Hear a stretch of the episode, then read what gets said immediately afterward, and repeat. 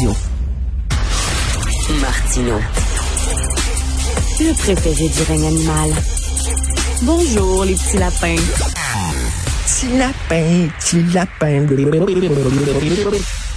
Alors, vous le savez, le gouvernement est en grosse opération séduction auprès des infirmières. On est en pénurie, en manque. On veut les ramener dans le système. On leur promet une prime de 15 000 dollars si elles acceptent un emploi à temps plein.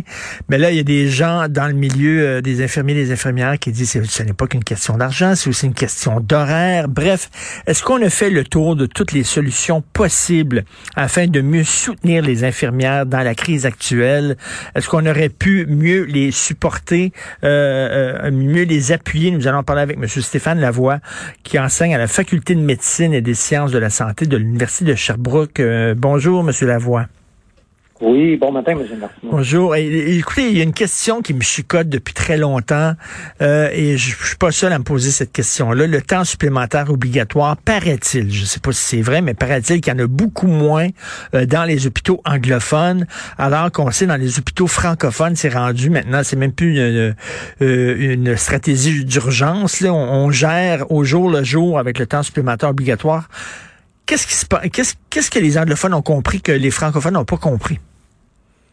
Euh, ben, d'une part, euh, effectivement, il y, a, des, il y a des établissements au Québec euh, où la situation est différente, et notamment du côté anglophone, il, y a, il, y a, des bonnes pratiques qu'on peut s'inspirer. Il y a aussi des hôpitaux francophones qui, qui, ont des bonnes pratiques, là, mais je pense qu'on on a avantage à aller voir. Et effectivement, quand on regarde un peu, un, il faut voir que euh, le problème qu'on vit actuellement, c'est présent depuis plusieurs années. Hein. Ça, a atteint son, son apogée. On a un problème criant, notamment avec la pandémie, mais c'est là depuis très longtemps. C'est important, évidemment, d'avoir des solutions nationales, mais évidemment, au niveau local, il faut regarder comment on peut faire les choses, les choses différemment. Il y a deux éléments, à mon avis, qui doivent être pris en compte euh, dans la recherche de solutions. Mmh. Euh, un, d'offrir un, soutien. je pourrais vous donner des, exemples tantôt de, moyens concrets aux infirmières, euh, mais aussi de, s'assurer que les infirmières ont une, plus grande liberté décisionnelle, notamment au niveau de la gestion de leurs horaires. Et là, on peut s'inspirer notamment du, du réseau anglophone mais aussi au niveau de leur travail, donc des compétences qu'elles ont à, à, déployer et de s'assurer qu'on utilise pleinement leurs compétences. Et ça, ça autour de ces deux objectifs-là, de la liberté décisionnelle et le soutien, euh, il faut voir à, mettre en place euh, des, des, solutions concrètes. OK, on va commencer, ben tiens, par les horaires. Là. Euh, on dit que dans certains hôpitaux, dont, dont les hôpitaux anglophones, c'est des quarts de travail de 12 heures et les infirmières travaillent trois jours par semaine. Il paraît que c'est une meilleure façon d'organiser le, le, le, temps. Est-ce que vous êtes d'accord avec ça?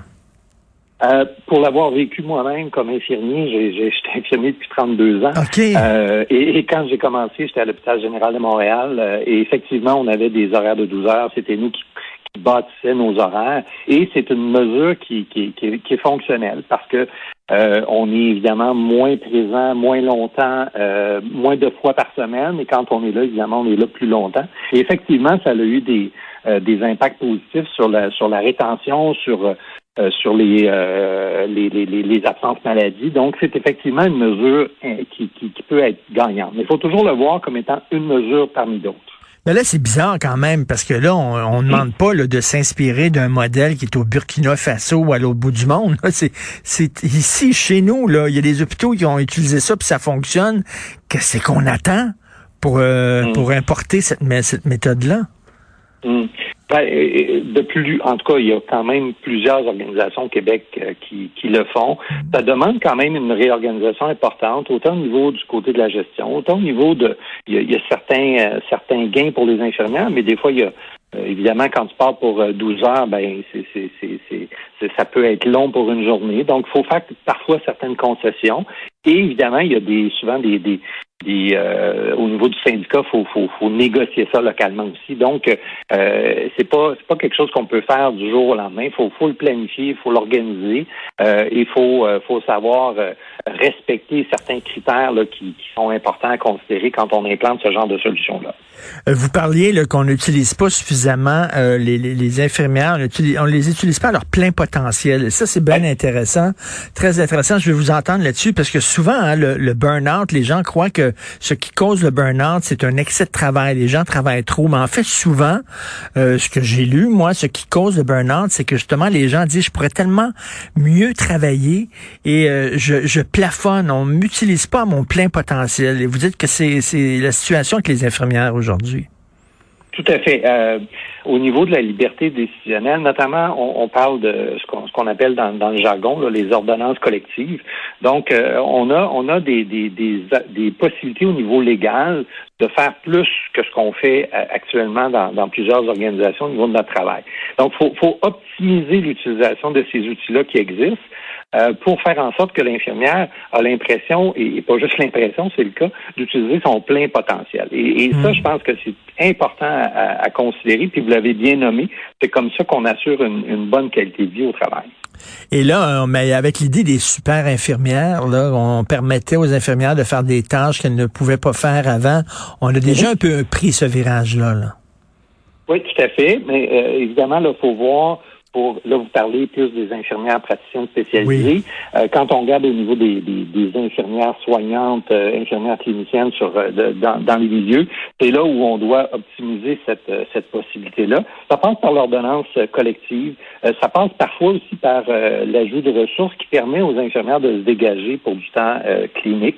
Là, on a entendu récemment l'ajout d'agents administratifs et tout ça. Donc, c'est des solutions qui sont, euh, qui sont qui ont un bon potentiel, mais il faut bien l'organiser. Donc, quand tu arrives avec, par exemple, une agente administrative dans une unité comme une urgence ou ailleurs, il faut que tu planifies, tu revois l'organisation de, des, des soins, des services pour faire en sorte qu'elle est bien utilisée. Donc, elle, elle, doit être bien encadrée, bien formée, et que les tâches qui euh, euh, qui sont euh, qui sont revues puissent vraiment aider les infirmières sur sur le terrain. Donc, c'est c'est ça se fait en, de façon planifiée.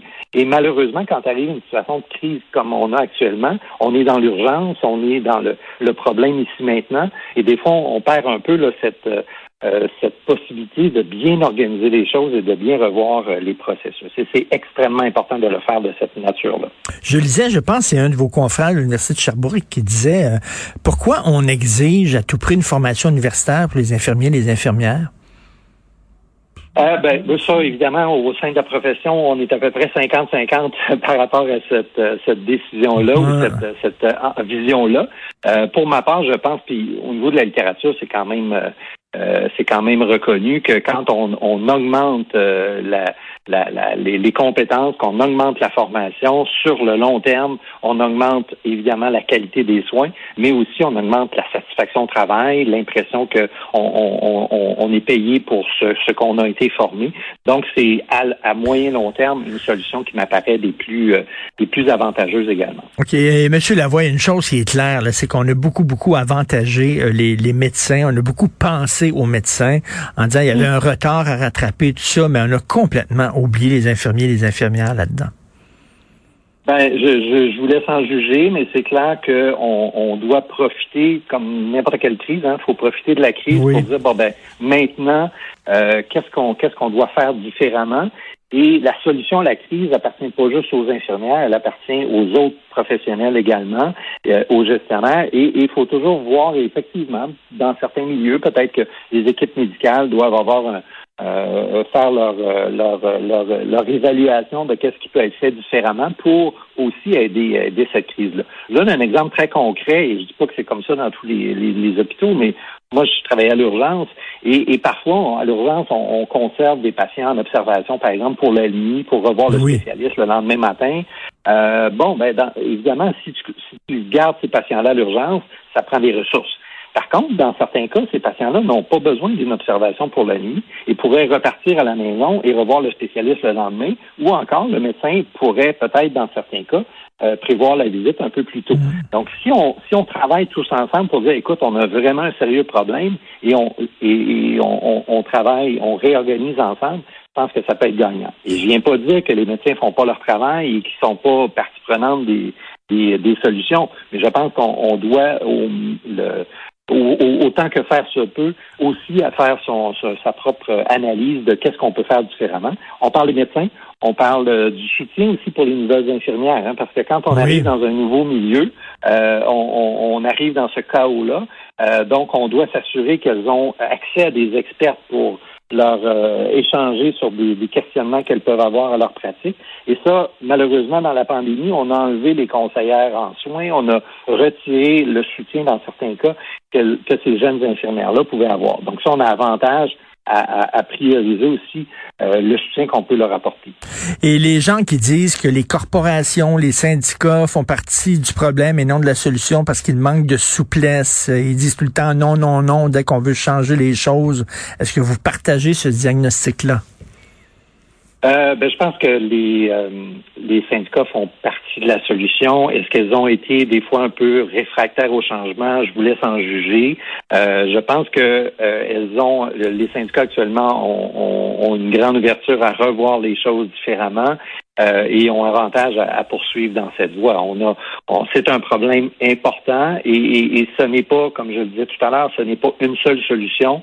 Et les solutions doivent être vues, euh, oui, des fois on y a un point de vue national, mais donner la, la, la possibilité, le pouvoir au local de trouver euh, des arrangements et des solutions qui répondent à leurs besoins particuliers. Et en, terminant, quand le gouvernement dit là, là, on peut pas se débarrasser tout de suite du temps supplémentaire obligatoire parce que on manque d'infirmières. Venez, on va vous donner 15 000 dollars. Venez une fois qu'on va avoir une masse suffisante d'infirmiers et d'infirmières. Là, on va pouvoir revoir les horaires de travail. Donc, on demande finalement aux infirmiers de, de signer un chèque en blanc au gouvernement, de leur faire confiance en disant sautez, puis on va vous rattraper. Euh, vous en pensez quoi? C'est sûr que euh, on, comprend le pari que le hmm. gouvernement propose. D'autre part, on comprend que pour les infirmières, euh, elle, c'est difficile de, des fois d'avoir cette confiance-là. Donc, ce, ce bris de confiance-là doit être doit être réparé. Euh, et, et, et c'est là fou la poule. Hein? Si, si on diminue pas le temps supplémentaire, on n'a pas de ressources supplémentaires. Et si on n'a pas de ressources supplémentaires, on diminue pas, on diminue pas le temps supplémentaire obligatoire. Donc, je pense que comme dans n'importe quelle situation, faut que chacun, faut que chacun euh, mette un peu du sien, euh, et, et, mais être toujours en recherche de solutions évidemment et, et à, l'amélioration euh, des, des, conditions actuelles. En tout cas, merci beaucoup, M. Stéphane Lavoie. Puis vous savez de quoi vous parlez. Vous n'êtes pas seulement qu'un enseignant. Vous avez travaillé très longtemps sur le terrain. Donc, enseignant à la faculté de médecine et des sciences de la santé de l'Université de Sherbrooke. Merci. Bonne journée. Merci à vous. bye bye.